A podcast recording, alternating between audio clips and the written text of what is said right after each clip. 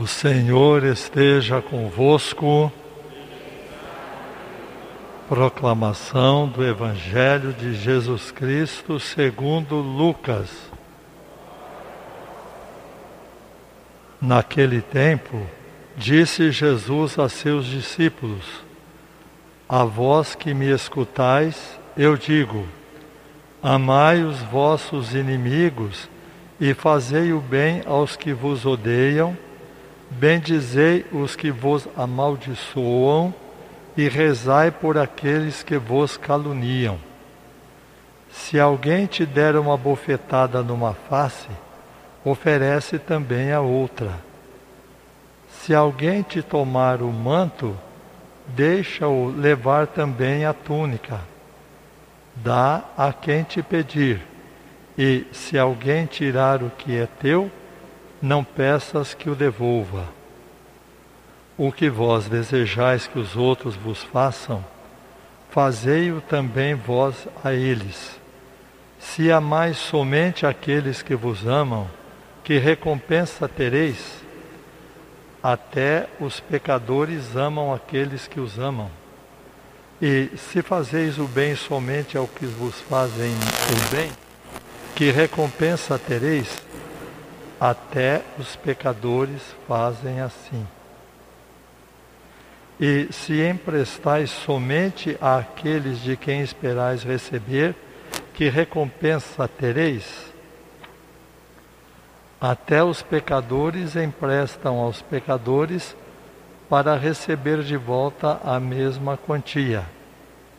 Ao contrário, amai os vossos inimigos, fazei o bem e emprestai sem esperar coisa alguma em troca então a vossa recompensa será grande e sereis filhos do Altíssimo, porque Deus é bondoso também para com os ingratos e os maus. Sede misericordiosos, como também o vosso Pai é misericordioso. Não julgueis e não sereis julgados. Não condeneis e não sereis condenados. Perdoai e sereis perdoados. Dai e vos será dado uma boa medida, calcada, sacudida, transbordante, será colocada no vosso colo. Porque com a mesma medida com que medirdes os outros, vós também sereis medidos. Palavra da salvação. Rádio ouvintes, internautas, prezados fiéis aqui presentes, as exigências que Jesus faz no Evangelho de hoje. Se alguém der uma bofetada na sua face, ofereça também a outra. Se alguém pede emprestado, não peça de volta. Se alguém arranca de você o que é seu, deixa que leve. E se ele levar a sua túnica, deixa que leve também, levar o seu mando, deixa que leve a sua túnica. Hoje equivaleria a dizer, né? Se alguém pega a sua maleta, entregue também o celular. Mais ou menos assim, né? Hoje. Quem não tem fé, pode pensar assim: escuta, isso é uma coisa descabida. O chefe dessa religião não sabe o que ele está fazendo. E aquele povo que o segue é todo mundo bobo. Não reage. Se fez uma coisa errada, deixa fazer. Se ele rouba de você, deixa roubar. Você não exige a, a, os seus direitos. Isso para quem não tem fé. Para quem tem fé, pode parecer uma coisa muito difícil. Nossa, pessoa me dá um tapa de um lado, eu tenho que oferecer o outro. Isso é complicado. Ou então, deixar que leve tudo, emprestar e não pedir de volta, pelo amor de Deus. Deus exige muito da gente. Então eu gostaria de mostrar hoje a vocês como trabalhar essas exigências que Jesus nos coloca no Evangelho de hoje são coisas muito importantes e que trazem muita saúde espiritual e física para nós, mas precisamos entender como agir. Eu resumi assim tudo que Jesus fala hoje. Na cabeça, exigência. No coração, paciência. Na cabeça, exigência. No coração, paciência. É isso que Jesus pediu a nós no Evangelho de hoje. Vocês estão prestando atenção? Conseguiram guardar?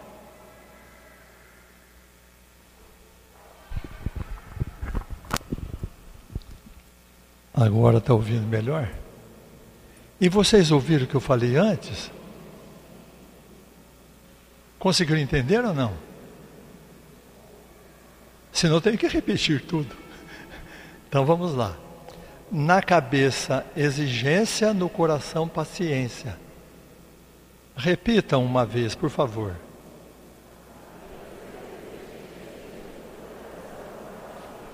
Então vamos lá. Um exemplo. Um pai está sentado no sofá assistindo televisão. O seu filho de três anos, três anos e meio, está com um pedaço de arame na mão tentando colocar na tomada. Conforme o jeito que ele puser ali, poderá dar um choque, não é isso?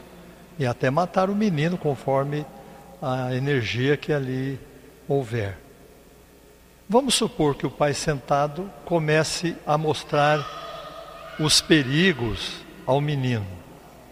Olha, a eletricidade é um sistema que traz energia para nós, mas ela é muito perigosa. E o menino está lá mexendo. E o pai continua com as teorias. É muito perigosa e existe a corrente de 110 e a corrente de 220. A de 110 a gente leva um susto, às vezes pode até enrolar a língua. A de 220 pode matar. E o pai continua, e o menino lá tentando colocar o arame na tomada. Vocês acham que isso adianta? Não adianta nada. O pai precisa ir lá trazer o menino para perto de si, colocar no chão e começar a conversar com ele. Isso não se faz, isso é perigoso. Começar a dar bronca no menino. Esse pai está abusando da autoridade? Pelo contrário, ele está querendo que o menino viva. Você não vai fazer mais isso. Vamos supor que o pai distrai um pouco, lá vai o menino de novo. O pai vai lá e dá um tapa na mão do menino. Não pode, vem para cá. Pronto. É isso que Jesus quis dizer no Evangelho. Você não precisa fazer tudo isso que Jesus falou, virar o rosto, emprestar tudo. Você precisa estar atento para a exigência que Jesus quis colocar na sua cabeça. Você precisa ser exigente com você mesmo. Esquecer o inimigo, deixa o inimigo para lá. Há pouco tempo eu li um artigo de psicologia que diz que a, a raiva esconde um problema pessoal de infância. Você fica com raiva do vendedor que maltratou você, não atendeu bem, é raiva do seu pai que fez alguma coisa com você lá atrás e você não admite. Você fica com raiva dele. Esse aqui é um coitadinho, não tem nada com isso. Vai lá atrás. Então Jesus quis dizer: exija de você o máximo. Não preste atenção no inimigo, preste atenção no Pai do céu. O Pai é que vai te dar a paz, não o inimigo. Pronto. Esse é o primeiro ponto. Vamos supor que o pai perceba que esse menino é, continua olhando lá para a, a tomada lá, e o menino acha um pedaço de fio no chão, começa a mexer com o fio. O pai fala: ah, Acho que ele gosta de, de, disso. o pai vai e compra uma caixinha de ferramenta para ele, com é, chave de fenda, com alicate pequeno. Depois o pai compra um, um soquete, que chama, né? Um soquete, uma lâmpada. E o menino vai se entusiasmando. Depois de muitos anos, quando ele tiver 18, 20 anos, ele pode se formar em eletricidade e tornar-se um grande perito no assunto. Aí veio o que? No coração, paciência. Bate na mão na hora. Não faça assim. Aprenda a fazer diferente. Aprenda. Aprenda a amar o inimigo. Reze por ele. Converse com Deus sobre ele. Vai fazendo o que você acha que é melhor. Esquece. Vai mexendo com as ferramentas que um dia você fica é, formado no amor. É isso que Jesus quis mostrar para nós. Então não é preciso dar o rosto, levar um murro e cair ali. Não é necessário. É como já ouvi uma pessoa uma vez falar isso, que ela conseguiu deixar de ser mentirosa.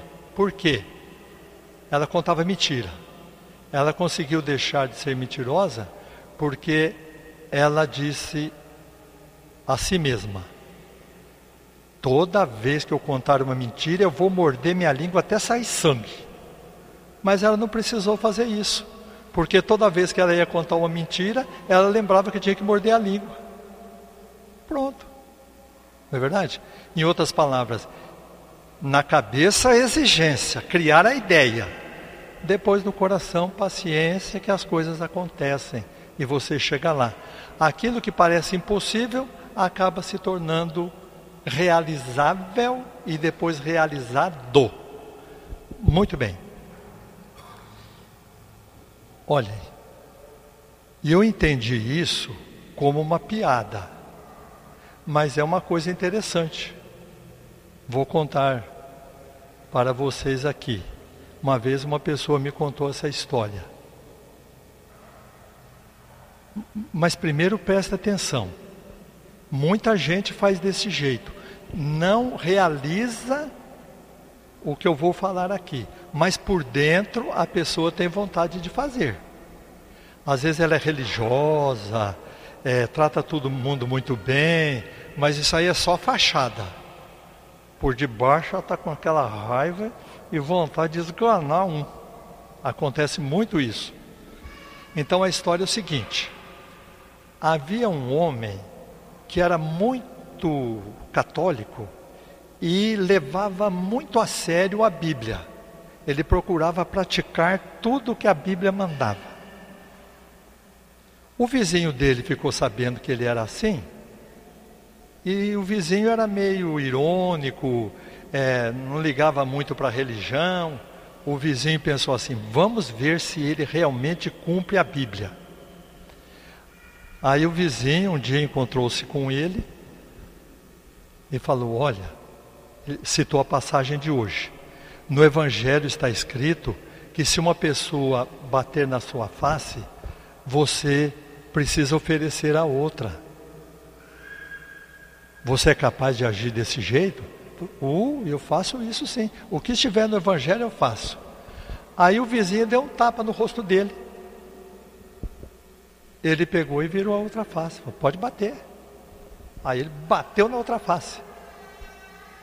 Meu irmão, eu não vou fazer nada com você. Na Bíblia, Deus mandou amar o inimigo. Só tem uma coisa, hein? Levante a sua cabeça. O castigo vem vindo lá do céu. O vizinho levantou a cabeça, ele deu um murro no queixo do vizinho e jogou de costa. Então, não adiantou nada, não adiantou nada, não é verdade? Não adiantou nada, não adiantou nada. Olhe um outro exemplo, este verdadeiro. Não me lembro o nome do santo. Um santo fazia trabalho com pessoas pobres. Isso lá na Idade Média. Ele entrou numa pensão, taverna que fala, né? e com uma sacola pedindo auxílio para os seus pobres. Ele ia de mesa em mesa, ele chegou a um senhor numa mesa e falou: Olha, será que o senhor podia ajudar os meus pobres? Era um homem muito ruim, muito cruel e não gostava de, de igreja, de gente religiosa. Cuspiu na cara do santo. O santo nem limpou. Falou assim: Você me deu o que eu mereci. Agora, por favor, meus pobres não têm nada com isso. Ajude os meus pobres. O homem desmontou, se tornou o maior colaborador daquele santo. Pronto, ele, ele fez na hora certa, né? Não fez como o outro dar um murro, ele ia perder a colaboração. Né? Então, e é possível então você oferecer a outra face, você entregar o que você tem, você seguir o Evangelho de outras maneiras que precisam ser descobertas por você. Cada um de nós precisa descobrir o modo próprio de amar o inimigo para não sofrer. Eu vou contar um caso de confissão. E o rapaz me autorizou, autorizou não, como é que é? Permitiu. Permitiu que eu contasse, desde que não diga o nome, já faz muito tempo. Ele diz o seguinte, nem é bem uma confissão, né? Ele contou um fato que ele tinha um cunhado mais velho e esse cunhado maltratava, desfazia dele em público e tinha dia que é, ultrapassava todos os limites e ele, por respeito à esposa que era irmã do outro, foi aguentando, aguentou, aguentou. Depois foi indo, de noite ele começou a ficar com aquilo na cabeça, mas não pode. Ele é meu cunhado, a irmã dele é minha esposa, e foi pondo e dava vontade de bater no cara, de levar a polícia e não sabia o que fazer mas ele começou a rezar pelo cunhado, começou a rezar. Rezem pelos seus inimigos, não é isso que Jesus fala? Rezem por eles. Começou a rezar. De repente mudou um pouco a situação, ele não se encontrava mais com o cunhado, mas a raiva continuava, continuava com aquela raiva. Olhem o que foi levar um tapa do outro lado ele me disse assim: que uma noite ele deitou com uma raiva enorme, dormiu, coisa que ele não fazia, quase, dormiu e sonhou que tinha saído da casa dele e tinha ido até a casa do cunhado e deu um abraço no cunhado. Falou, padre, agora de noite eu ronco como um porco. Esqueci não lembro mais, está tudo bem comigo. Se um dia eu perceber que eu posso ir à casa dele, eu irei e farei a mesma coisa que eu sonhei, vou abraçá-lo. Se ele vier à minha casa, eu o recebo. E se ele falar alguma coisa contra, não mexe mais. Olha, é isso que Jesus quis dizer. Você faz do seu jeito ou num sonho, ou levou uma cusparada no rosto. Você faz do seu jeito. Não precisa fazer desse jeitinho que está no Evangelho. O importante é você dar mais importância ao Pai do céu do que ao inimigo na terra. Ao Pai do céu. Olhem só. Santo Agostinho diz assim: o vingativo bebe veneno e pensa que o outro é que vai morrer. Então o seu inimigo, ele bebe veneno e pensa que você vai morrer. E você começa a agir do jeito dele. Não, quem vai morrer é ele. Você não. É importante fazer essa diferença. Na cabeça, exigência. No coração, paciência. Chegamos lá. Vamos ser mestres do amor. Então vamos repetir mais uma vez como, qual é o resumo de tudo que eu falei? Vamos lá?